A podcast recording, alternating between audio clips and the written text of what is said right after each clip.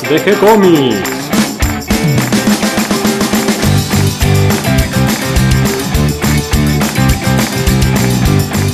Muy bienvenidos a un nuevo episodio de G-Comics, el podcast donde hablamos de todas las técnicas necesarias para realizar un cómic, cómo dibujar un manga y todo el conocimiento requerido para dibujar esa historieta que tenemos dando vuelta en la cabeza. Mi nombre es Gonzalo García, mi intención y la de todos los que hacemos G-Comics es colaborar con aquellos que estén interesados en avanzar, en progresar, en mejorar en su formación como dibujante de cómics. Y para celebrar este día viernes tengo del otro lado del micrófono a Catalina García, que si hablamos de dibujar mucho y de estar trabajando, es un buen ejemplo. ¿Cómo estás, Cata? Mira quién habla de ejemplo, vos también estás dibujando todo el día y luchando para llegar con las entregas, que me parece que es algo que les pasa a todos los dibujantes. Sí, creo que todos los dibujantes pasan muchas horas dibujando frente al tablero, no hay otra alternativa, creo que es la manera de llevar adelante este oficio. Y me gustaría dedicar el día de hoy a todos los dibujantes que mm, mientras dibujan en su casa, porque muchísimos lo hacemos así, tenemos en algún rincón de la casa nuestro tablero donde trabajamos, donde compartimos el día a día de la familia y además solemos estar en obra. Tenemos una obra en casa, una ampliación, un arreglo, una pintura, algo que se está haciendo y bueno, eh, tiene sus aventuras, ¿no? Esto de dibujar y, y estar este, salpicado de yeso, con la tierra que va entrando, con eh, entrando los materiales, las carretillas al lado del tablero, eh, la máquina de cortar el pasto, porque ahora no tengo Abajo dónde guardarla, escritorio. abajo del escritorio, todas estas cosas, ¿no? Que, que, bueno, después uno las recuerda con cariño cuando pasan los años, pero cuando las estás viviendo, la verdad te parece que nunca se va a terminar. Así que bueno, dedicado a todos esos dibujantes que dibujan en su casa, tienen su tablero de trabajo en su casa y comparten el día a día con su familia, incluso cuando están en obra. Y también quiero saludar a Tintín, al Loco Chávez, a Pampita, a Clark Kent, porque hoy es el día del periodista también, así que quiero mandarles un saludo a todos nuestros amigos dibujantes, que además también les interesa investigar el periodismo, a los escritores y a simplemente los, los periodistas. Y a los expertos, yo quiero saludar especialmente a Andrés Acorsi, que creo que es uno de los expertos de historieta dedicado al periodismo de, de la historieta, podríamos decir, a la historia de la historieta, eh, un, un, gran sabio ya a esta altura eh, del mundo y de, de, la, de, la, historia de la historieta del cómic. Así que bueno, un saludo para Andrés, que lo aprecio muchísimo. Sí, bueno, y hoy tenemos un, un podcast muy interesante, que yo tengo muchas ganas de escucharlo, sobre un, una historieta que a mí me marcó toda la infancia, como creo que también le pasó a muchos, a vos también, seguramente. A varias generaciones ya. Varias generaciones y van a seguir, porque son libros atemporales ya, sobre Asterix. Claro, hoy vamos a hablar de este personaje creado por René Goscinny y por Uderzo, que, eh, como vos decís, nos llevó a muchos al mundo de la historieta, nos sirvió para entrar en el mundo de la lectura incluso a través de esos dibujos tan interesantes, uno, bueno, ya quería leer qué estaban diciendo los personajes y es un lindo camino para que empiecen los chicos, ¿no? Eso pasa con Tintín, con Asterix, es un, un buen, este, una buena invitación a la lectura para que los chicos empiecen a leer y muchos después siguen por la literatura, pero también, ¿por qué no?, por la historieta y a muchos nos despertó el amor por el dibujo de la historieta. Sí, además yo, yo haber crecido con Asterix me parece que tiene un ritmo que es ideal para los chicos, porque es algo que no es ni tan rápido, ni tampoco es súper lento, porque tiene acción, tiene aventura, tiene humor. Y me pasa hoy en día que por ahí leo otras historietas que son más americanas, que me resulta como que me tiran mucha información a la cara muy de golpe, y no logro, no logro conseguir ese, ese pasión que me pasó con Tintín o con Asterix precisamente. Asterix tiene además eh, esto que también tiene por ejemplo Mafalda, que permite múltiples lecturas. Uno va creciendo y vuelve a leer las historias y las reinterpreta y te das cuenta de cosas que desde chico las leías desde un lado y de grande podés eh, descubrirlas de otro lado. Un poquito de todo eso vamos a estar hablando con Mario Borkin, con Claudio Díaz y con un invitado especial, muy especial para esta ocasión, que es César Dacol. Después eh, durante la charla los voy a presentar un poquito más en detalle de qué hace cada uno pero creo que valía la pena hacer una reunión cumbre para hablar de Asterix. Era un podcast además que nos lo debíamos ya hace casi un casi un año. Bueno, es que hay que animarse, ¿no? Así a estos grandes personajes, como a los grandes dibujantes, a los grandes guionistas, hay que animarse a hablar de ellos, ¿no? Y, no quedarse... Mm, Cortos. claro, esa es la palabra, exactamente. Siempre falta contar algo, siempre va a faltar alguna cosita. Así que está bueno también que Goscinny, que tiene una obra tan grande, poder ir contando pedazos de su vida y repasándola en distintas obras que tiene él, que a mí particularmente Goscinny me fascina. Si pudiera tomar un curso de guion con él, lo haría. y además, bueno, la combinación casi perfecta con el dibujo de Uderzo, que es un dibujante maravilloso, de, una, de un talento enorme, que si uno quiere aprender a dibujar bien, creo que es uno de los dibujantes de referencia, porque hace todo bien. Y además eh, en múltiples estilos, porque si recuerdan, hace un tiempo hablamos de Tanguy y la Verdú, que es otro personaje, otros personajes que creó Goscinny, otra serie, que la hizo para la revista Pilote, en este caso eh, una historia de aviación, y, lo dibujaba al mismo tiempo que comenzó a dibujar Asterix. Y eran dos estilos diferentes. Si bien se reconoce que es el mismo dibujante, se lo reconoce a Uderzo por los trazos, eh, uno es más realista y el otro es totalmente funny. Y bueno, tenía esa ductilidad, esa capacidad de moverse y esa capacidad de producción, ¿no? Con ese talento y a ese nivel. Así que una combinación de dos grandes para producir un, un personaje maravilloso como es Asterix y todo el mundo Asterix, ¿no? Obelix y Defix, Ceturix y todos los X que hay, más, más todos los romanos, el César y, y, todo este mundo maravilloso, que además, si bien nos hablaban del pasado, nos traen al presente. Así que de todo eso vamos a hablar ahora en la reunión cumbre. Además, como novedad, estamos ya preparando la próxima meetup que vamos a ver cómo vamos a organizarla. Estamos empezando, nos está costando después de la Comic Con organizarnos y ponernos al día con el trabajo, con, las obras que tenemos en, el estudio, casa, barra casa. Y mm, también estamos preparando el cómic de este mes, que va a volver a uno de nuestros eh, artistas que ya tenemos en, en nuestra Va a reincidir, va a reincidir con una gran obra, por supuesto. Obvio.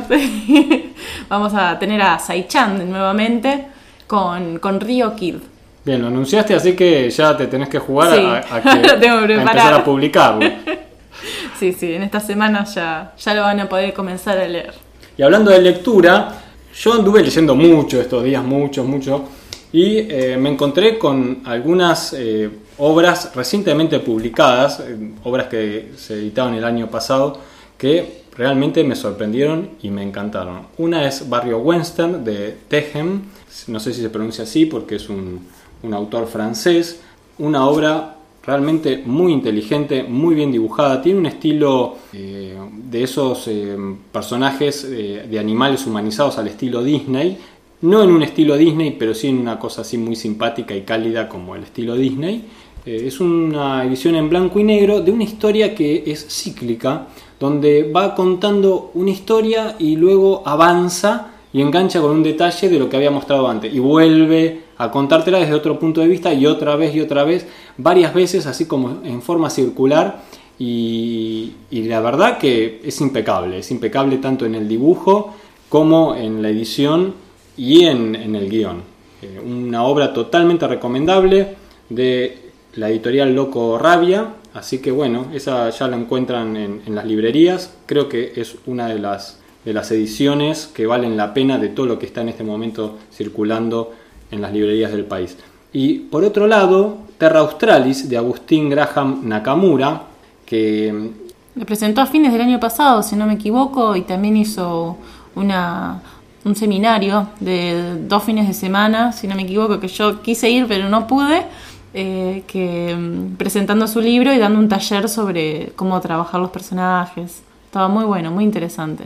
Yo lo clasificaría dentro de estos dibujantes de la nueva generación del manga argentino, un excelente dibujante, pero además nos sorprende con una historia de mucha acción, de, misterio, de intriga, eh, con ciencia ficción, una combinación muy muy linda que transcurre en, el sur argentino, en la zona de la Patagonia, eh, está muy bien eh, localizado los, eh, los elementos del, ambiente, muy bien trabajados los personajes, muy bien contada la historia y muy muy bien dibujada. otra historia totalmente recomendable. Y una linda edición también. Muy linda edición, eh, publicada por Pictus en la colección Factor Fantasía, otra de las joyitas que van a encontrar de lo recientemente editado si lo buscan por las comiquerías y en las librerías. Bueno, ¿qué te parece entonces si vamos a escuchar a, a los maestros de la BD?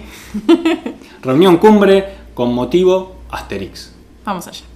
Bueno, hoy nos reúne un tema, un tema cumbre. Esto merece una cumbre. Vamos a hablar de Asterix. Eh, tal vez junto con Tintín, eh, la principal, eh, el principal personaje de la BD. seguramente el, el, más conocido, el que más se vende junto a Tintín. Y por eso nos juntamos con Mario, Mario Borkin. ¿Cómo estás, Mario? Hola, hola Gonzalo, ¿cómo te va? ¿Bien? Bien, muy bien. Mario que es escritor, es guionista, fan de la BD y en sus ratos libres se dedica a hacer cirugías. También nos encontramos con Claudio Díaz. ¿Cómo estás, Claudio? Bien, muy bien, espectacular. Eh, ansioso por hablar de mi personaje favorito. Claudio Díaz, que es escritor, es guionista y en sus ratos libres eh, atiende una comiquería, una de las principales de, de aquí de Buenos Aires, en Telequia.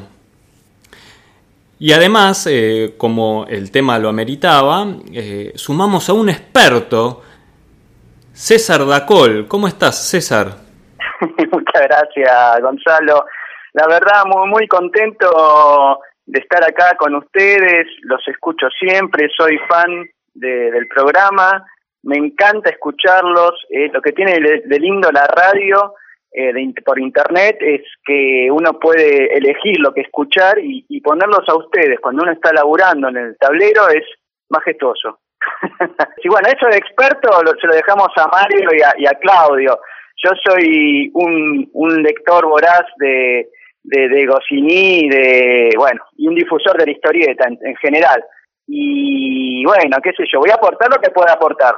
Este, pero vamos a dejar a ellos que hablen. Yo voy a aportar lo que pueda y sobre todo un poco andar en esto de rescatar la argentinidad de Goscinny. Así que bueno, denme para adelante, que acá estoy. César Dacol, que es ilustrador, dibujante, humorista, eh, dibujante de historietas, y que si hablamos de BD, tenemos que hablar aquí en Argentina de banda dibujada. César Dacol es uno de los principales representantes de esta agrupación de artistas que se dedica a promover la historieta infantil, dan talleres y eh, generan un premio que se da todos los años, ya desde hace más de siete años, ¿puede ser, César? Eh, sí, desde el 2012. La primera edición de los premios Banda Dibujada fue en el año 2012, así que ahora estamos por la octava, vamos a entrar en la octava, octava edición. Y además César es coordinador en la editorial Comic Debris, donde se dedican a publicar eh, muchas historietas argentinas de autores argentinos dedicados al público infantil. Y como estamos reunidos por el tema de Asterix, eh, te saludamos con un Ave César. Espero que no sea con Morituti. Bueno, y a ver, ¿quién quiere empezar? ¿Querés empezar vos, César? Eh, ¿O alguno quiere hacer una intro contando un poquito eh, cómo es que se conocen eh, Cosini y Albert Uderzo, los padres de Asterix? Ese puede ser Mario. No, bueno, pero César ah, también sabe muchísimo de eso. Nosotros hemos hecho un programa de, de Goscinny, ¿te acordás, Gonzalo? Sí. Este, así que, no, a mí, César y Claudio saben también una barbaridad del tema. Este, así que dale, yo si quiero puedo aportar algo, pero dale que empiecen ellos. Bueno, yo es... Si querés empezar, César, por eh, hacer un, un, breve recuerdo de, de, los orígenes de Goscinny aquí en Argentina. Dale, dale, eso es lo, lo que más me interesa y, y, tal vez aprovechar el espacio, porque sé que es un programa que se está escuchando por afuera de Argentina, no solo en Argentina, sino en España y en otros países de Latinoamérica y estaría bueno, aunque sea, tirar algunos datos, ¿no? Sobre cómo fue esta infancia y adolescencia de, perdón, de Goscinny en Argentina. Este, a mí en lo particular me, me llamó, o sea, siempre me llamó la atención desde chico en las biografías que se podían leer de Goscinny, generalmente googleando y antes en fotocopias, que se decía Goscinny vivió en Argentina, nació en Francia en 1926, vivió en Argentina entre 1928 y 1945, viajó a Estados Unidos, conoció a los de la MAD, los que los, los futuros creadores de la MAD, conoció a Morris, qué sé yo, y después, bueno, ahí empezó toda la historia de, de Goscinny. Pero nos estamos olvidando que, o sea, toda la infancia y la adolescencia de Goscinny la transcurrió acá en Argentina, son 17 años, 17 años fundacionales para una, una persona, o sea, cuando es, hablamos de la infancia y la adolescencia y primera juventud de una persona, es nos marca para toda la vida, toda la vida.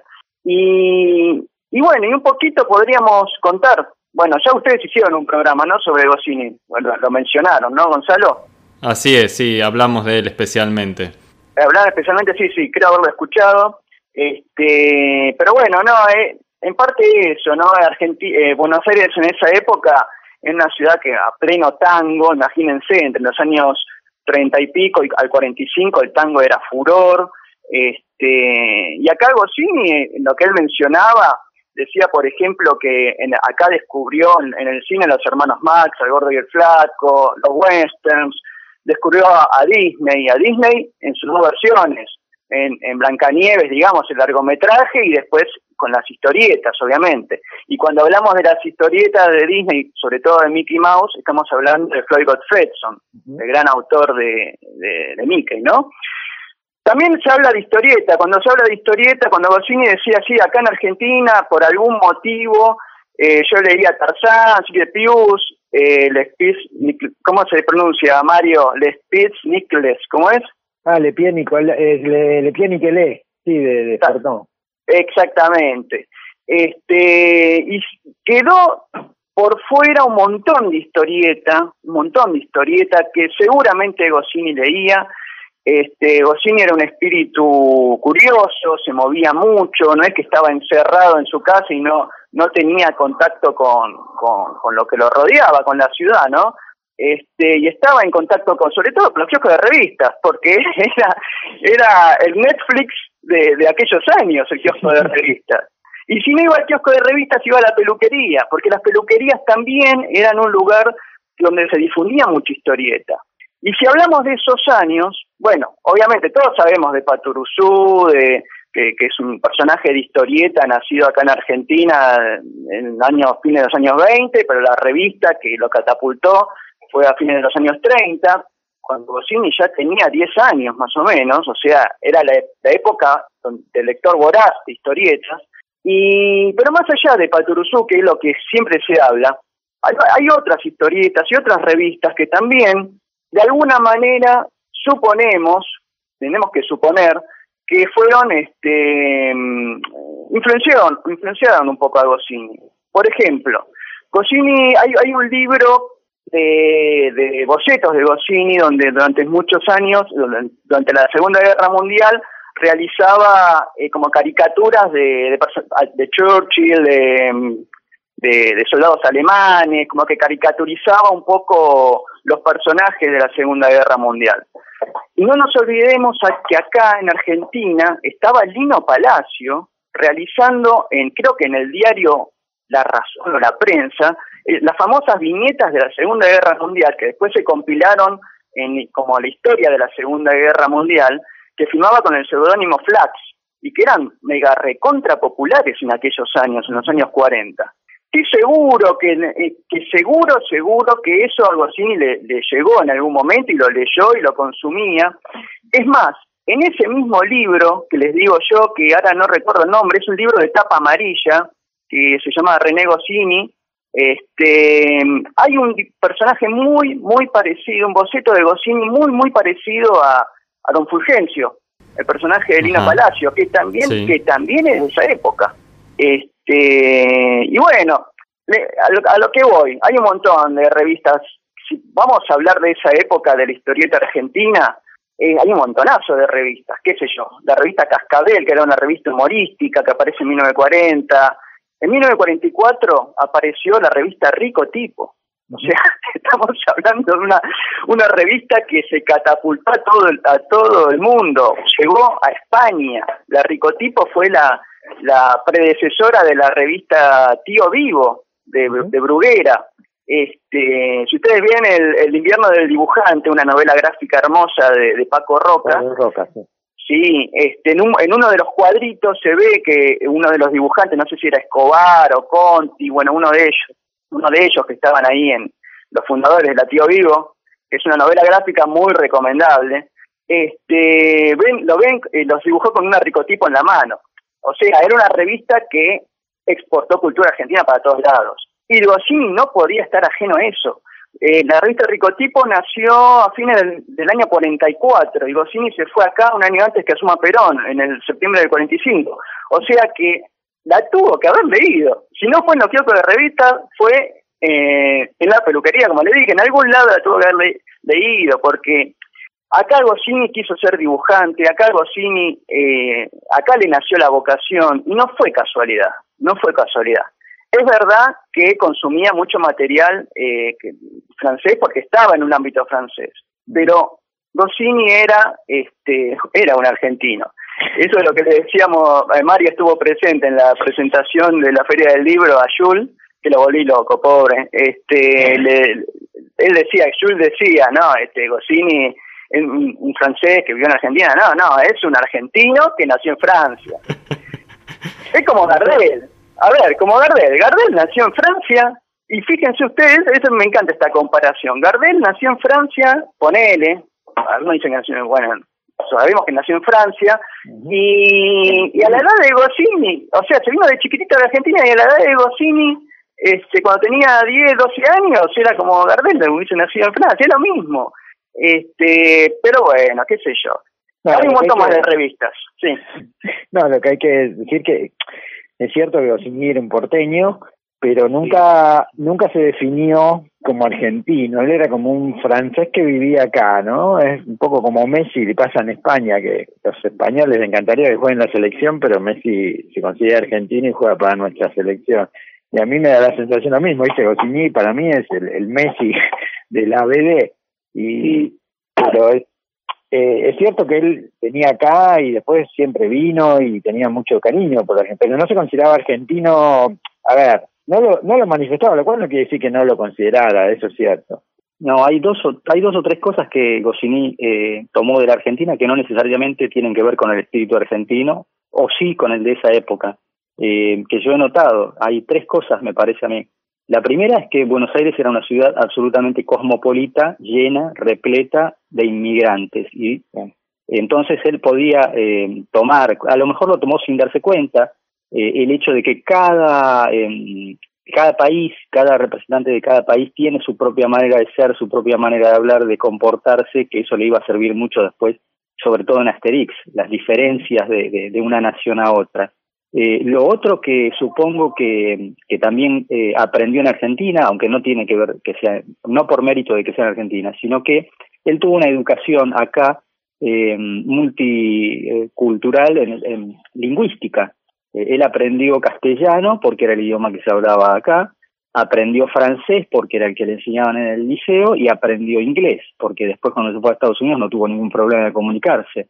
Es importantísimo eh, ese hecho, que haya aprendido tantos idiomas ya de tan temprano que después le iban a servir mucho, porque eh, una frase que creo que la escuché por ahí y no puedo rastrear porque no sé quién la dijo, es que el límite de un escritor eh, no es su imaginación, es el vocabulario que posee. Y cuando cuantos más idiomas puedes saber, más juegos de palabras y, y, y más información tenés luego para, para trabajar tus, tus guiones. Y lo último, que sí, esto sí que para mí que lo aprendió acá, eh, porque lo volcó en Asterix, es el tema de la amistad. En, en Buenos Aires, sobre todo, la amistad está por encima de todo. Eh, vos tenés mm. amigos y tus amigos son eternos y tus amigos te duran toda la vida, es raro que los pierdas. Eh, y, y, eso está reflejado en Asterix. Lo más importante en Asterix es, es la amistad entre los personajes.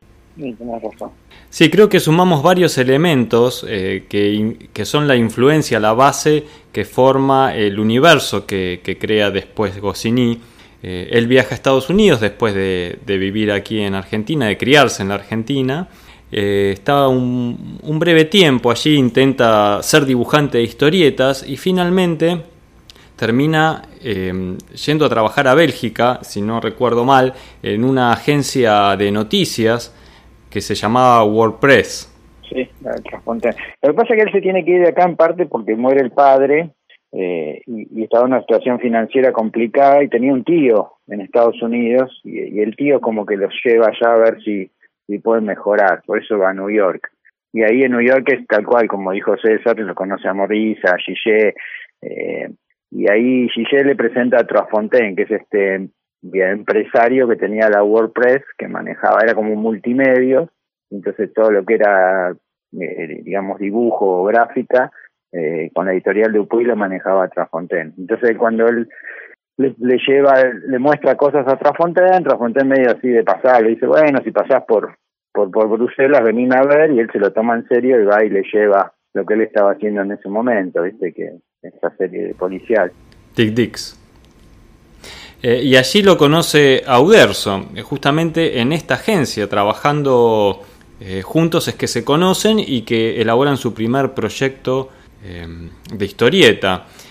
Uderzo creo que desde un comienzo ya es un gran dibujante, tiene un altísimo nivel desde sus primeros dibujos y, además es un dibujante muy imaginativo.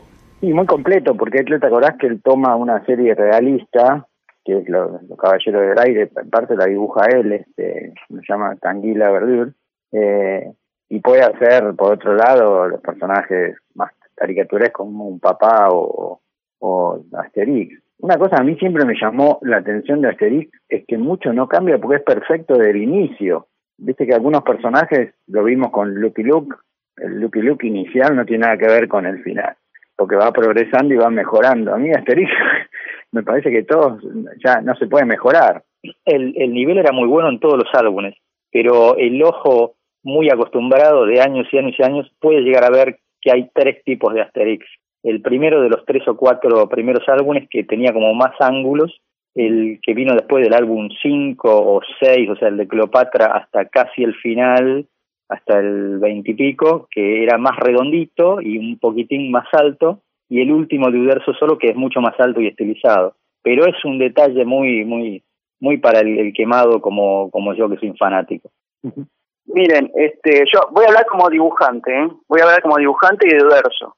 Eh, Uderzo es, a ver, es el Andrew Loomis del que quiera aprender eh, a estudiar eh, dibujo humorístico, porque el dibujo de, de Uderzo es perfecto en cuanto a eso, en cuanto a construcción, composición, eh, y coincido con lo que dice Claudio, esas tres etapas de, de Uderzo, eh, un, un, principio más este, angular puede ser, sí, y después esa etapa redondita que a mí me vuelve loco, que es este la que puede llegar a ser, sí, eh, a partir de este gladiador, eh, sí, hasta el, los Juegos Olímpicos, eh, el del escudo arverno, y estaban ahí muy bien y muy afinados los dos, tanto Goscinny con los guiones como Uderzo con, con el dibujo. Y ya que, bueno, eh, hablando así siempre de dibujo, ¿no? Eh, yo colaboro de hace años con, un catalán, con un humorista gráfico catalán que se llama André Faro, y justo estaba, coincidió con esto de la llegada de Yul a la Argentina, nos estábamos maileándole, hablando justamente de Uderzo y, de, y, de, Morris, y él me decía una cosa que, que la verdad que tiene razón. Eh, el dibujo de Uderzo es perfecto, es perfecto, armonioso, nada, todo está proporcionado, las manos son espectaculares, las expresiones, eh, muy, muy Disney en ese sentido también, ¿no? Eh, hablamos ya de Flo de Golfetto, bueno, una de las, de las influencias de Uderzo fue esa, y Calvo, que era, bueno, un, un, dibujante francés que también admiraba mucho verso. Pero, por ejemplo, comparado con Morris, eh, Morris es pura frescura en el dibujo. No tiene esa eh, exigencia en las proporciones, eh, o, o, por ejemplo, cuando un personaje gira, a veces en Morris, eh, gira toda la cabeza y parece, Muderso no lo haría nunca, porque estaría rota, se partiría la nuca el personaje. En cambio, Morris lo hace y tiene una frescura eso, eh, que es envidiable, se llama Ángel, digamos.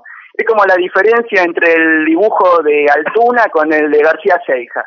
El de, el de García Seijas es perfecto, es hermoso, es perfecto, eh, con todos los detallecitos. Y el de Altuna no, no es así, pero tiene otra cosa que es Ángel, ¿no? Eso que, eh, que, que, no se puede ni siquiera definir, ese sentimiento que no se puede definir. Y bueno, la diferencia es, hablando del dibujo, ¿no? De verso, este, el que quiera aprender a dibujar tiene que mirar a Uder. El que quiera aprender a dibujar este estilo semi-funny o semi-humorístico o, humorístico directamente, es está en la línea de, de Uderzo o mismo de Quinterno, este, ahí hay otro punto de conexión, ¿no? En cuanto a la construcción del dibujo. Eh, y bueno, y sí, como decían ustedes, eh, uno de los primeros trabajos de ellos fue Un Papá, entre otros, ¿no? Entre de y Uderzo. Y no solo, no tanto el, Un Papá que conocemos, a mí me interesó mucho el primero Un Papá, ese que, es, que ellos presentaron para meter en Estados Unidos, ¿no, Mario? Sí, trataron de meterlo en Disney, pero no les interesó. Claro. En, un papá la, historieta hablo, ¿eh? son como cuatro o cinco páginas, es como una presentación que hicieron ellos. Ah, porque tenés razón, también hicieron, lo trataron de, de hacer como animado, este, pero sí hicieron una presentación inicial que no es como vos decís, no es la que salió, la que salía acá, eh, bueno, en BD en Francia y acá. Noten, noten eh, un detallecito ahí, no estoy descubriendo América, pero eh, un papa era un indio en el, en el presente, en la época contemporánea, con un amigo que lo acompañaba. No sé si por ahí le suena de algo. claro, bueno, a eso, iba, a eso iba, muchachos, a eso iba, a eso iba, a eso iba. Este, ese, ese indio, ese indio en, una reserva norteamericana en el presente, yo creo que, que, bueno, que en cierta forma fue una especie de, de reversión o qué, qué, hubiera pasado si Goscinny hubiese hecho un paturuso. A ver, este, encontramos hace poco, esto no, no sé si lo han dicho en el programa de, de Goscinny o en el anterior, eh, a, mí me llegó una, bueno, no importa, eh, se, encontró en, en una revista Paturuzú de los años, de fines de los años 30, una sección que se llamaba eh, Divagaciones de, una, de un alma cautiva, ¿no? Fueron no pocos números, creo que desde el año 38 al, al 40, o del 38 al 39, no sé bien. El que lo sabe bien eso es Miguel Dao, que es otro especialista en historieta en Paturuzú y en, y en, estas cuestiones que tienen que ver con, con, con la cultura, en rescate de, la cultura cocinilística en, en, en, Argentina. Y había esa sección de evaluaciones de un, alma, de un alma cautiva, tenía una firma muy particular en la revista Paturuso que era un papá. Sí, es cierto.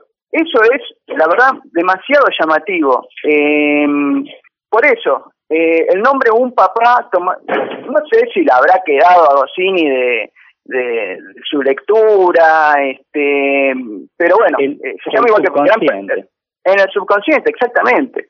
Eh, no sé, qué sé yo. Él, él decía que, que, el nombre de un papá venía de una de una danza polaca, ¿no? Un papá, un papá, una cosa así. Sí, puede ser. Pero, pero bueno, eh, la verdad que son cosas llamativas y, y está buena darlas a luz, ¿no? Pero no, no hablo de plagio ni nada por el estilo, porque para mí la obra de Goscinny es, eh, o sea, es intocable. Es como cuando lo vieron en la música, por ejemplo, cuando se habla del Pet Sounds de los Beach Boys y el Sgt. Pepper de los Beatles. Sí, tal cual. Bueno, muy es muy probable que Paturuso haya sido el Pet Sounds y, y, Asterix, un papá, y todo lo que hizo después Goscinny es el, el Sgt. Pepper. Estoy completamente de acuerdo, aparte me encanta la analogía, está muy bien. ¿Les parece que sigamos avanzando un poquito en la historia? Contemos que eh, junto a Charlier, eh, Goscinny con Uderzo eh, tratan de formar su, su propia editorial, eh, su propia producción, productora gráfica.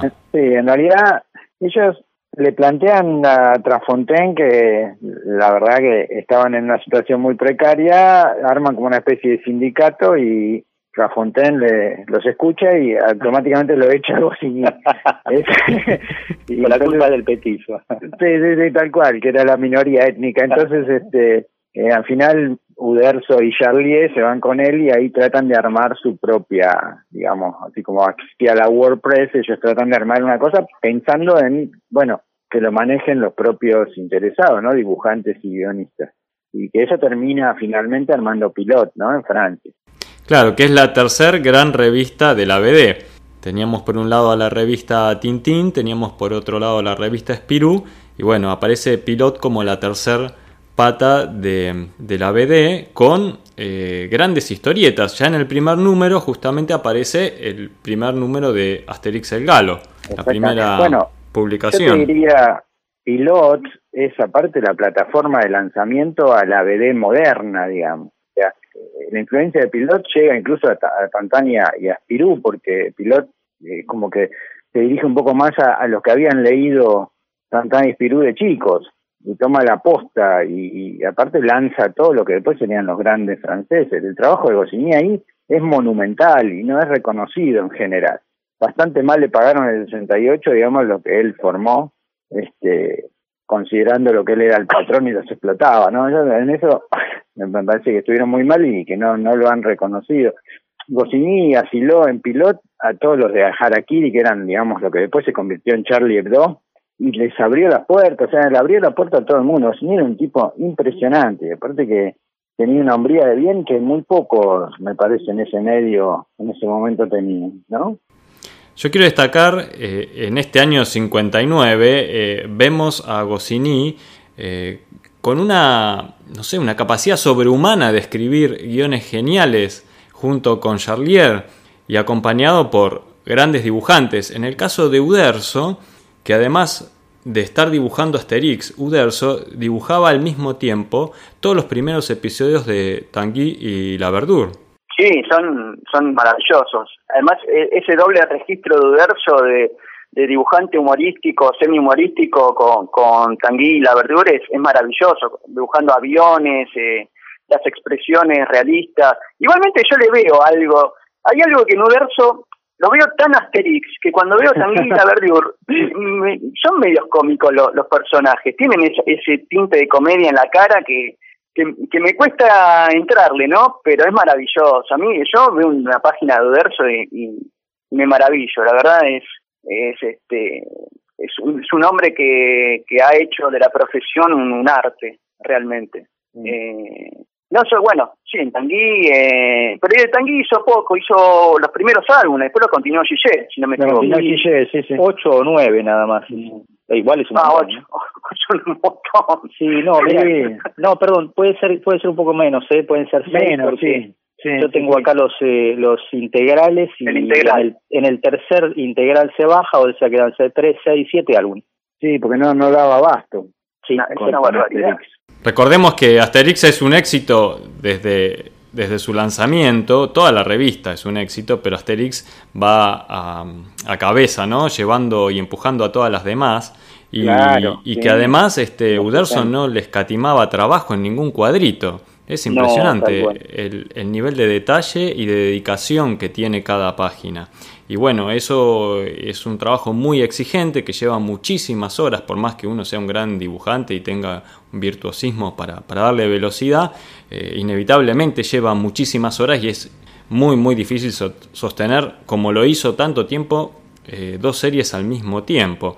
Así que después se dedica eh, solo a dibujar Asterix. ¿Y qué les parece si vamos a recorrer un poquito la historia de Asterix, los álbumes?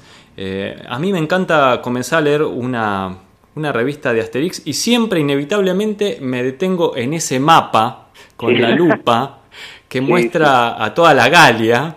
Eh, acá tenemos ese juego que hace Goscinny desde un comienzo, ¿no? Jugando con, con el tiempo, con el tiempo pasado igual que el presente, usar eh, cosas del pasado para marcar o criticar eh, cuestiones de la actualidad. Yo creo que Goscinny eh, siempre tuvo, tanto en Argentina como después en Francia, la visión del extranjero.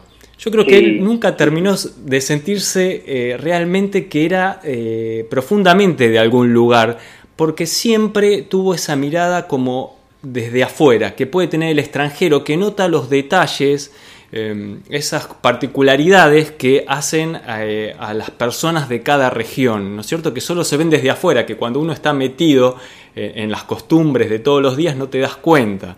Y eso eh, Goscinny lo notaba y, em, y lo explota, le saca el jugo a todo, toda, esa, toda esa visión a través de Asterix. Sí, sí, sí, esa distancia que supo tomar eh, respecto a las nacionalidades le sirvió en, en, Asterix y en otras historietas más también que hizo. Siempre esa, esa forma de ver de afuera, de distanciarse y poder verlo en su conjunto y de ese modo eh, caricaturizar sin ofender.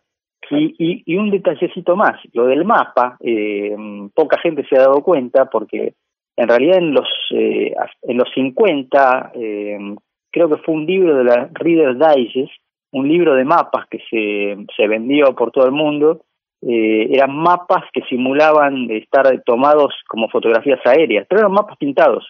Eh, y el estilo con que estaban hechos era el estilo que adoptó Uderzo para, para el mapita de las primeras páginas. Eh, si uno consigue ese, ese atlas de Reader's Digest, que creo que se volvió a reeditar en los 60, que esa fue la edición que yo vi, eh, que tenía una portada en la cual se veía una fotografía de la Luna, una de las de, perdón, de la Tierra, una de las primeras tomadas del espacio, y adentro los mapas eran todos pintados. Como no había mapa satelital todavía, simulaban el relieve del mundo con mapas pintados.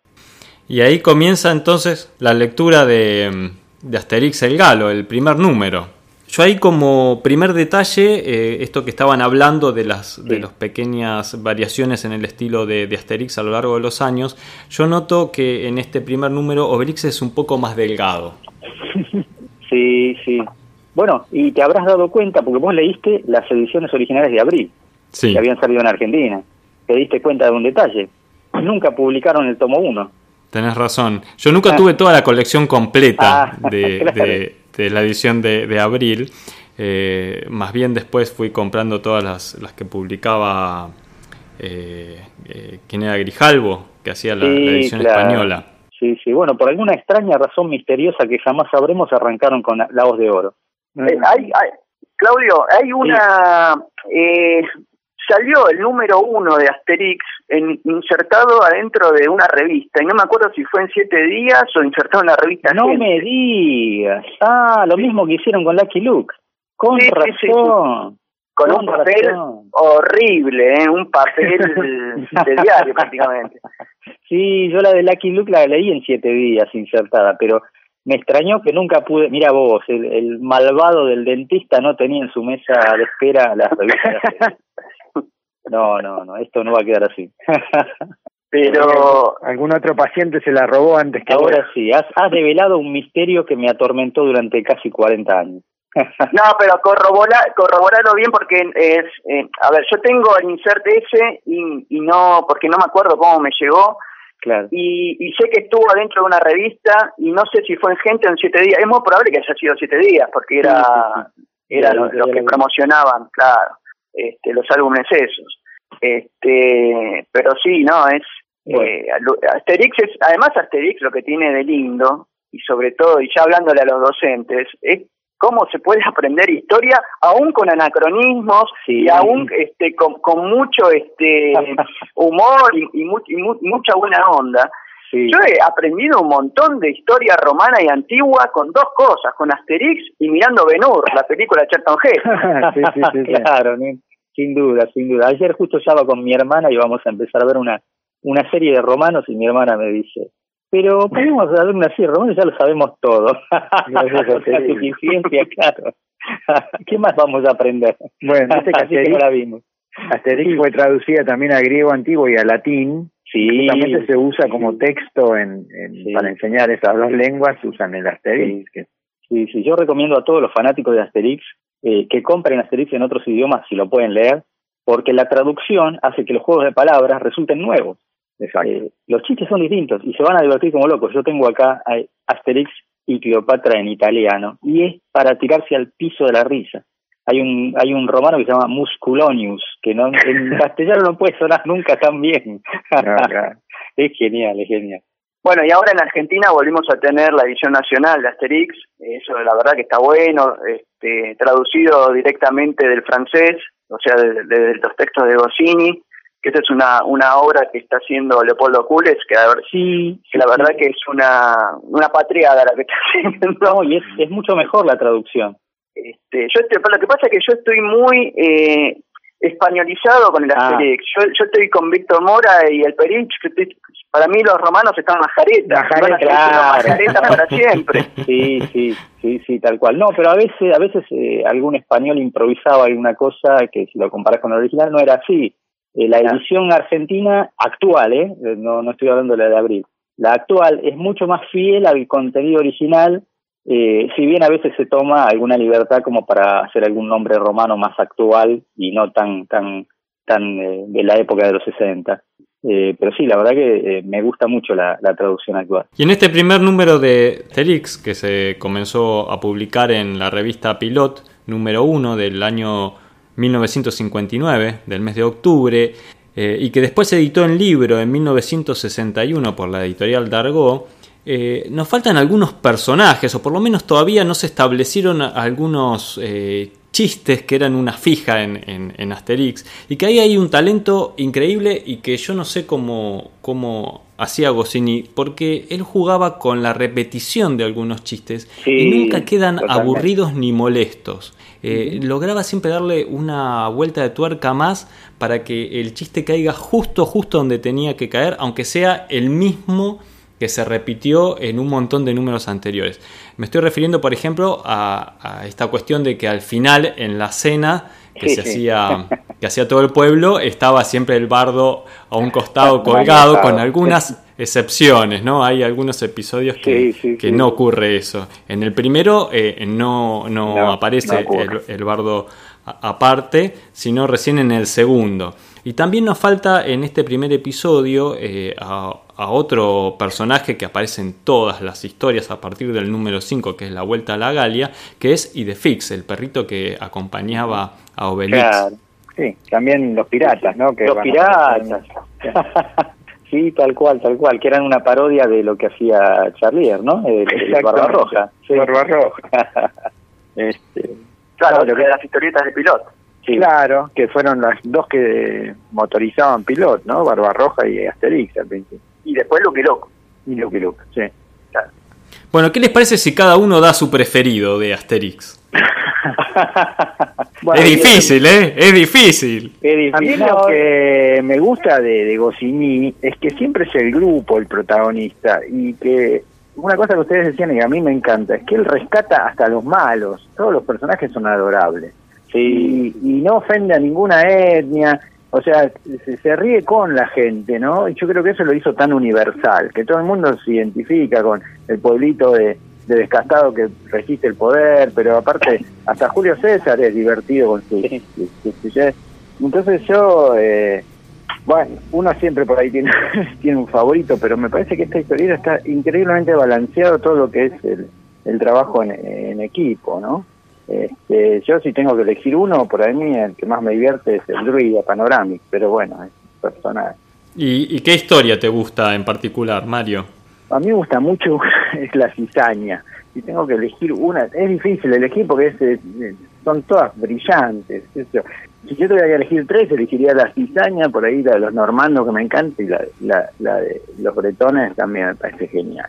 Los bretones me parece una sí, es una locura esa. Vos sabés que justamente eh, leyendo un poquito para preparar el podcast, eh, aprendí algo nuevo que no sabía, que eh, el episodio de la cizaña está inspirado en la situación que tuvo que pasar eh, Goscinny como jefe de redacción de la revista Pilot en el año 68 cuando se le pusieron un grupo de dibujantes jóvenes un poco en contra y armaron una mini revolución dentro de la redacción.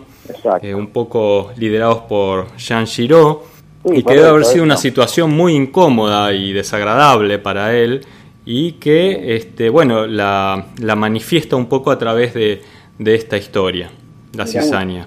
¿Quién será Tullius Detritus entonces? ¿A quién, claro, a quién hará referencia? Hay que leerla con ese contexto. Claro. Y en cuanto a los normandos, eh, me pasó lo siguiente, yo tuve, eh, me acuerdo, un invierno, una gripe con mucha fiebre y varios días en cama, y entonces ya eh, había leído todo lo que tenía de Asterix, de Lucky Luke. Em, ya no sabía qué hacer y entonces mi mamá en un momento salía y me dice, bueno, te voy a traer algo para leer, ¿qué te traigo? Y yo le dije, bueno, tráeme unas revistas de, de Lucky Luke. Y le dije cuáles me faltaban. Pero bueno, ella fue y no se acordaba la lista y me trajo una. ¿Cuál me trajo? Los normandos, pero yo ya la tenía. Ah. Y no te puedo explicar la bronca y el enojo que me agarró porque tenía una repetida y no una nueva de las que todavía no había leído. Pero en esa época las podías cambiar en el caso de revistas todavía. No tan fácil eh, por allá en, San Miguel, en poco en ah. Gran Buenos Aires, éramos todos un poco más primitivos, había pocos kioscos, creo que en San Miguel había un kiosco y quedaba a unas 30 cuadras de mi casa, eh, así que no, no, no era tan fácil conseguir eh, las revistas, muchas no llegaban y, por eso tal vez era parte de mi bronca, cuando tenía la oportunidad de tener una y que justo sea repetida, no, no, no estaba bueno. Eh, también a veces lo acompañaba a mi viejo en los viajes eh, al centro, al estudio, a veces faltaba a la escuela y lo acompañaba a mi papá, que era arquitecto, al estudio, y mi viejo siempre en esos viajes parábamos en algún kiosco y me compraba una revista, a veces alguna de Asterix. Claro, claro. Bueno, ahí eh, yo tengo que ser subjetivo sobre cuál es la, la, que más me gusta, absolutamente subjetivo, porque lo que voy a nombrar es la primera que me quemó la cabeza, me partió la cabeza mal y la debo haber leído 50 veces en el año en que la, en que la compré. Eh, después hubo muchas más que me gustaron, pero la que no voy a olvidar jamás, eh, porque todavía recuerdo la sensación de haberla leído, lo increíblemente distinta a todas las historietas que había leído hasta ese momento fue Asterix y Cleopatra. Es que es una obra maestra. Mm. Todo funciona, todo, todo, todo en esa historieta funciona a la perfección, es un, es un reloj. Pero ya te digo, soy subjetivo porque me cayó en un momento que me, partió la cabeza. Y no se puede hacer algo tan bueno eh, todo junto en un solo álbum, no, no, lo podía entender. Yo debía tener ocho años quizás, pero no, podía entender lo bueno que era ese historieta. Después sí, coincido con, con Mario, eh, Asterix en Bretaña es genial, La Cizaña también es genial, eh, eh Obelix y compañía me parece brillante, pero esa ya la leí un poco más de grande, más de adolescente y la entendí, entonces me sigue pareciendo brillante, me parece espectacular el guion y, la historia misma de, de Obelix y compañía. Y Asterix Legionario es otro, otro importante. Y paro porque si no voy a mencionar todas. y César, este, ¿cuáles son tus preferidos? Sí, eh, bueno, obviamente cualquiera de la etapa de Goscinny. Eh, de, la etapa de Verso me gustó la Odisea de Asterix y, un poquito la Gran Zanja y nada más. Pero de la, y me está gustando, ojo, que lo de Ferri y Conrad va, va bien, ¿eh? está, me, está gustando. Me falta el último, leerlo, pero me, me, entusiasmó el hecho de, que le están dando un ímpetu nuevo a, la saga. Eh, pero de Goscinny, de la etapa de Goscinny, a mí me gustó mucho el escudo alberno porque es como una especie de policial también. Claro, este, sí. Alan, eh, Alan se lo que se llamaba el, el, que se enojaba, ¿dónde está Alesia? Sí, sí, sí. hablan, todos con, hablan todos con la Che, hablan todos con la Che. tengo que ver, Tal cual, tengo que ver cómo lo tradujeron acá, eso, lo de la Che. Me olvidé, hay que fijarse como... Yo sigo con la con la edición española en la cabeza. Y después, bueno, hay un montón. Sí. Sí, no, yo de quemado tengo ediciones varias, eh, lo siento, pero cada vez que sale un Asterix, eh, mi bolsillo se abre mágicamente y lo no importa si ya lo tengo, es como, como el chiste de los Simpsons, pero la tapa es nueva. pero es verdad lo que dice Gonzalo, que era muy difícil conseguir un Asterix. Yo más o menos, creo que tengo más o menos la misma edad que Gonzalo. Eh, era muy difícil en nuestra infancia conseguir un Asterix, no solo en San Miguel, creo que en cualquier barrio. Sí o sí había que caer en el centro. O la feria del libro. La feria del libro, ahí sí. sí. Yo era ratón de, de canjes de revistas. Eh, viajaba por todos los canjes de revistas que podía y cambiaba mis revistas que no me gustaban y me traía las que sí me gustaban. Y ahí me hice grandes colecciones de material extrañísimo, extrañísimo. Eh, y entre ellos me, me conseguía las Asterix. Eh, tengo ediciones de Pilote, la edición Abril de acá, ediciones portuguesas, perdón, eh, brasileras, que son muy, muy similares a la, editorial Abril de acá, casi el mismo papel. Sí, yo lo que conseguía Asterix lo levantaba y después me veía cómo lo leí. Tal cual. Habría que ver si las ediciones en portugués eh, en Brasil eh, no son de la misma editorial Abril, cuando se fue para Brasil. Ah, tenés razón. Bueno, Es muy posible. sigan, mientras siguen hablando me fijo porque tengo acá nomás. Bueno, bueno. Este, yo también quería dar mis preferidos. Me cuesta muchísimo porque la verdad que de la etapa de Goscinny me encantan todos. Eh, coincido que después, cuando continúa Uderzo con los guiones, eh, tal vez La Gran Zanja es el único que, que todavía me gusta. Eh, en cuanto a mis preferidos, bueno, Claro. eh, me encanta Asterix en Bretaña, efectivamente coincido con, con todos los demás, es, es uno de los geniales. Yo, yo creo que los elijo por, por, por cuánto me hicieron reír, ¿no? Asterix y Cleopatra es otro que me encantó. La Gran Travesía, yo no sé por qué, pero me reí muchísimo con esa. Y eh, Asterix en Córcega, eh, ese me encantó. Me, me daba impresión incluso, porque eso de que abriesen el queso y fuese como una especie de bomba olorosa que no podía resistir nadie, ni siquiera Obelix, eso me parecía genial. Genial, y además este, la actitud de los córsegas, de los, no sé cómo se dice, los, los que viven en Córcega. Sí, los corsos. Este, los corsos este, me parecía genial, ¿no? Esa cosa dura, recta y, agresiva al mismo tiempo. Sí, me parecía, me parecía fabuloso. ¿Qué les parece? Legionario. sí, Ah, ¿Qué les parece? ¿Qué eh, les parece si, si nombramos este, algunas cosas más que surgieron a partir de las historietas de Asterix? Como por ejemplo los dibujos animados que se hicieron ya tempranamente, en el 67 se hace la primera adaptación de dibujos animados, pero sin el consentimiento de, de Goscinny ni de. Uderzo. sí. Eh, pero luego sí, luego se hacen eh, un par más de películas animadas y vi que, que se están produciendo también, que ya salieron incluso a cine, eh, versiones en 3D que están muy bien hechas. Por lo menos toda la parte gráfica de animación, si bien no vi la película, vi algunos trailers, Ah, están te muy, recomiendo. muy bien animados. Sí, te la recomiendo. La Residencia de los Dioses es brillante. Es muy, muy buena. Respeta bastante el álbum, si bien para llenar la hora y media que dura agregan cosas, pero no desentona lo que agregan. También de Asterix tenemos un asteroide con el Sí. nombre del personaje, el primer satélite francés. satélite, claro. El satélite, claro. Es que vos eh, pensás creo que, que... Sí. Asterix en Francia es un boom también porque es una época de que está renaciendo el nacionalismo francés y retomar la historia de los galos y todo eso. El, el gobierno de De Gaulle, aparentemente De Gaulle tenía una broma que nombraba todo su gabinete con X. O sea, Claro. les, les cambiaba el nombre, ¿entendés? Para, y se- la burla interna era que todos eran como el pueblo de, de Asterix. Y por eso le no, lo nombran al primer satélite que van a agarrar. ¿Y cómo querés que me lo pone? Y Asterix. Asterix, y, y Goscinny es, está a nivel de los mejores, de, digamos, él, él tuvo premios como es una de las la figura de las artes francesas más importantes y coincido con, eh, con César, que es notable porque él vivió en Francia creo que menos tiempo que con lo que vivió acá y en Estados Unidos. Y sin embargo, digamos, eh, es considerado como, no sé, el más francés de los franceses, ¿no? Habiendo estudiado francés acá, y saca Petit Nicolas, que parece él es el estereotipo de la escuela francesa, cuando la escuela francesa la pasó acá, no en Francia, y realmente tipo que más ha contribuido en los últimos años, digamos, a- a- por lo menos a las artes francesas con, con Asterix fue Goscinny, creo yo. Por ahí exagero, pero...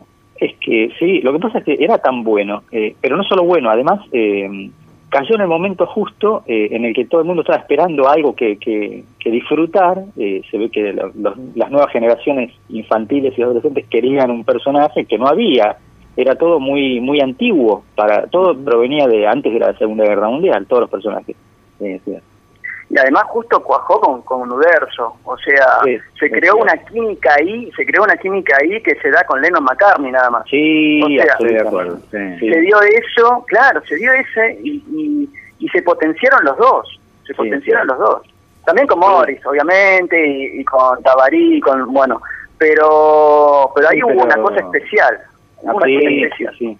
Para Goscinny y Uderzo era su hermano, y él lo dice, y claramente tenían esa relación, ¿no? Los hermanos de la vida. Era Sí, Tal cual. Eh, tengo un minutito para leerles una cosa, ¿puede ser? bueno. Sí, como no. Adelante. Bueno, le voy a leer una cosa que dijo la hija de René Goscinny, Anne Goscinny, con respecto a la Argentina. ¿Sí? Este es un video que se pasó en la exposición de, de acá de Asterix en Buenos Aires hace, no sé, tres, cuatro años, no recuerdo bien, en el Centro Cultural Recoleca. Dice así, Argentina estaba por todos lados en la vida cotidiana de mi padre, por empezar en la mesa, porque de casualidad, debajo de donde vivíamos, había un pequeño almacén bastante simple que atendía una argentina y ella le preparaba tres o cuatro veces a la semana empanadas. Ah. Qué bárbaro. Y aclara una especie de torta de carne, ¿no? Le está hablando a, a la gente que no conoce las empanadas. Allí compraba casi todos los días un pote de dulce de leche, típico también de Argentina. Además le gustaba mucho el tango. Pasaba horas parodi- parodiando tangos, hablaba de René, ¿no? Sí. La cultura argentina fue muy importante, casi fundadora para él. Y aunque no venga el caso, lo fue para mí también. Creo que en algún punto a veces se sentía más argentino que francés. Quiero decir, llegó a Buenos Aires a los dos años y volvió cuando tenía 20, toda su vida. No quiero decir pavadas de la psicología, pero en un punto el ser adulto es un poco el producto de la infancia y la adolescencia. Uno pasa la vida yendo detrás de esos códigos adquiridos durante los 18 o 20 primeros años. Respecto a la lengua, tengo una relación muy íntima con ella. El otro día fui al cine a ver la película maravillosa que se llama Relatos Salvajes y debo confesar que me tuve que quedar en la función siguiente porque no podía parar de llorar, porque tenía la sensación de escuchar a mi padre. No hablo para nada español, pero el acento argentino lo capto muy bien, soy muy buena para eso. Mi padre hablaba español con un acento argentino. No sé si exageraba el acento, pero no creo, es muy particular. Cuando vi la película estaba fascinada, fascinada. Cerraba los ojos y no leía los subtítulos, solo escuchaba. Tenía la impresión de que era mi padre el que hablaba. Muy cerramos. bueno. Muy bueno. Hay que conseguir, hay que conseguir un audio de Goscinny hablando castellano. Es, hay que encontrar eso de alguna manera. A mí me, comen- me comentó un muchacho que lamentablemente falleció, eh, Felipe Ávila, no sé si ustedes lo oyeron hablar, que era dibujante Sí, sí. y era editor, sacaba una revista que se llamaba Rebrote y bueno, un Claro. sitio web de difusión de la historieta, que él cuando era chico, eh, es- viendo el programa de Andrés Percivale y Mónica Kendanvers, Teleshow o algo así se llamaba, Eh, todo. Eh, ¿Teleshow? No. Video bueno, show. no importa. No, video show no. No, video show no. Video show, video show. Ah, Video show, video ¿no? show, claro. Sí, es cierto. Sí. Ahí, ahí. Creo que en el año 77 más o menos, que coincide con una visita de Verso y Goscinny a la Argentina, porque Goscinny venía todos los años a la Argentina, o sea, Hay cuenta también la hija que, que desde que ella nació venía todos los, todos los, en invierno y en otoño venían a la Argentina, Sí, creo que cuando coincidía con el verano europeo. Mm. ¿Eh? Creo que a veces iba- creo que iban al sur también, porque no sé, aprovechaban y viajaban también dentro de la Argentina. Sí. Eso lo, lo he leído. ¿no? Viajaban, viajaban y bueno, acá la- a la hija la llevaba al Little Park, bueno, un montón de lados. Goscinny venía acá y pasaba entre nosotros y nadie le daba bolilla. Eso me pone loco, pero bueno. Sí. Y, y- y bueno, en ese programa Video Show, eh, me acuerdo que Felipe Ávila dijo, bueno, y ahora le vamos a presentar al autor de Asterix, y justo, no sé, se cortó la transmisión o se le cortó la luz, no me acuerdo qué me había contado Felipe que había pasado, pero él tenía en la cabeza que había estado en ese programa este, y, y que había sido entrevistado por Andrés Perciavale. Lamentablemente no hay registro, yo no encuentro registros en ningún lado, de, ni siquiera de entrevistas. Hay una entrevista, hace poco me en- encontré una entrevista hecha por un español a Goscinny, y le llevan en castellano, obviamente. Después se las paso si quieren Ah, pero de- pero es escrita no no no no en video pero no hay este registros de, de Goscinny hablando castellano en, en video sí en francés obviamente en- por todos lados Sí. Era otra época no existía YouTube no existían las redes sociales no existían los celulares así que nos tenemos que conformar con, con lo que hay qué sé yo pero bueno esto que dijo Anne me parece que que cala hondo y, y- y no deja lugar a dudas prácticamente Sí, sí, sí, sí. Genial. Creo que, que es una buena manera de, de terminar esta charla, de homenajear a Asterix y a los padres de Asterix, eh, Goscinny y Uderzo.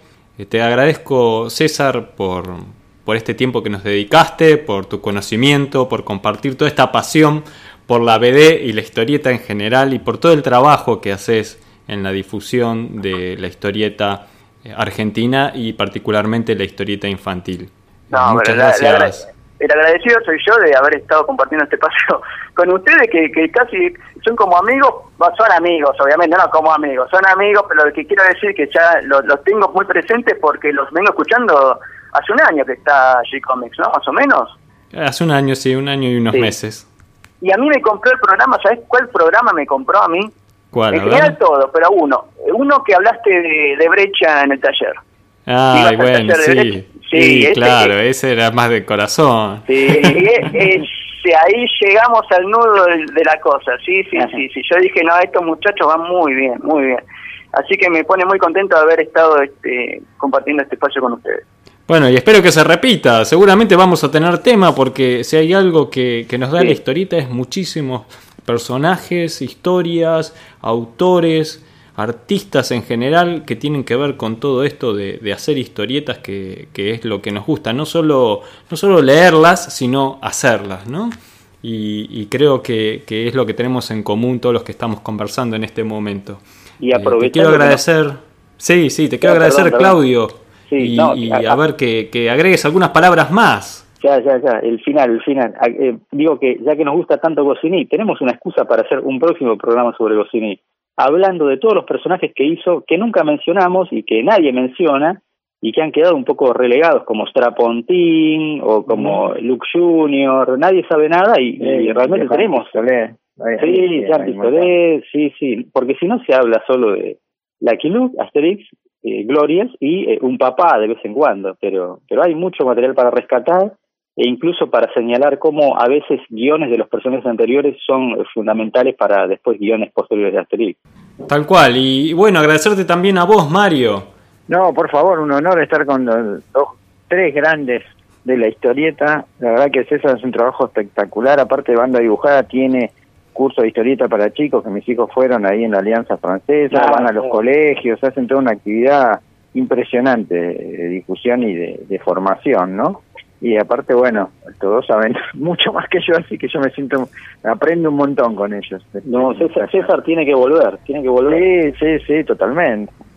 Bueno, entonces vamos a tener que buscar otro tema así de, de, esta altura, ¿no? Como Asterix, para convocarlo a César y juntarnos todos nuevamente a seguir hablando de historieta, de cómics, de BD. Muchas gracias, muchachos. A vos, un, un abrazo, un abrazo. Abrazos.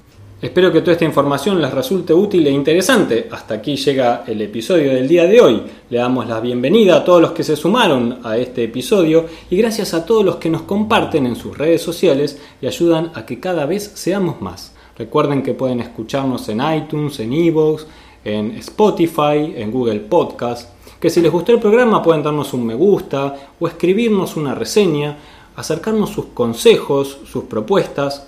Lo pueden hacer a través del mail que van a encontrar en la página web o, si lo prefieren, a través de las redes sociales. Estamos en Facebook, en Twitter y en Instagram. En el sitio web además van a encontrar cómics, manga, que compartimos con todos ustedes gracias a la generosidad de los artistas que nos autorizaron a subirlos a la web. Así que iban a encontrar mucho para leer, lindas obras y siempre estamos eh, intentando encontrar eh, nuevas joyas, nuevas... Eh, nuevas, nuevos talentos ¿no? dentro de la historieta. Así que si algunos de ustedes quieren acercarnos su trabajo, no duden en escribirnos. Tenemos ya varias obras completas dentro de, del sitio para leer, como por ejemplo Cándido, de Javier Robela, Los Condenados, de Hawk y Santulo y Alejandro Farías. Tenemos Cables de Sol de Otero, tenemos Alma Riquelme de Juan Martín García Guevara y muchas otras más que pueden entrar a leer de forma completamente gratuita y todos los meses vamos a comenzar una nueva historia. Además también está la sección de relatos donde subimos cuentos, y novelas en capítulos para que ustedes puedan leer si es que ya se leyeron todas las historietas. Eh, el miércoles precisamente empezamos una nueva historia que se llama Ilicitus Cosmos, que escribió Diego Arandojo con los dibujos de Hawk especialmente para el sitio. Así que para mí es un honor eso. Y además también tenemos una sección de video donde están los videos de Diego Arandojo con muy buenas entrevistas a dibujantes, guionistas y editores. También tenemos los videos de Master Comics de César Antonio Vidal, que se publicaron en, televisión, no siempre en el mismo programa. Y por si esto fuera poco, al final de las pestañas van a encontrar la sección recursos donde vamos clasificando un poquito todo el contenido que tenemos en eh, temas eh, como guion, eh, perspectiva, anatomía. Ahí vamos clasificando los libros, las notas de blog, algunos podcasts que realmente eran muy valiosos en cuanto a contenido de consejos para los dibujantes, los que quieran aprender guion, los que quieran profundizar en conocimientos eh, de técnica de dibujo. Así que todo eso lo van a encontrar en el sitio web tgcomics.online. Así que escríbanos, que por supuesto siempre les responderemos con alegría y continuaremos publicando nuevos episodios. Muchas gracias a todos, gracias Cata y hasta un próximo encuentro. Gracias Gonzalo y volveremos.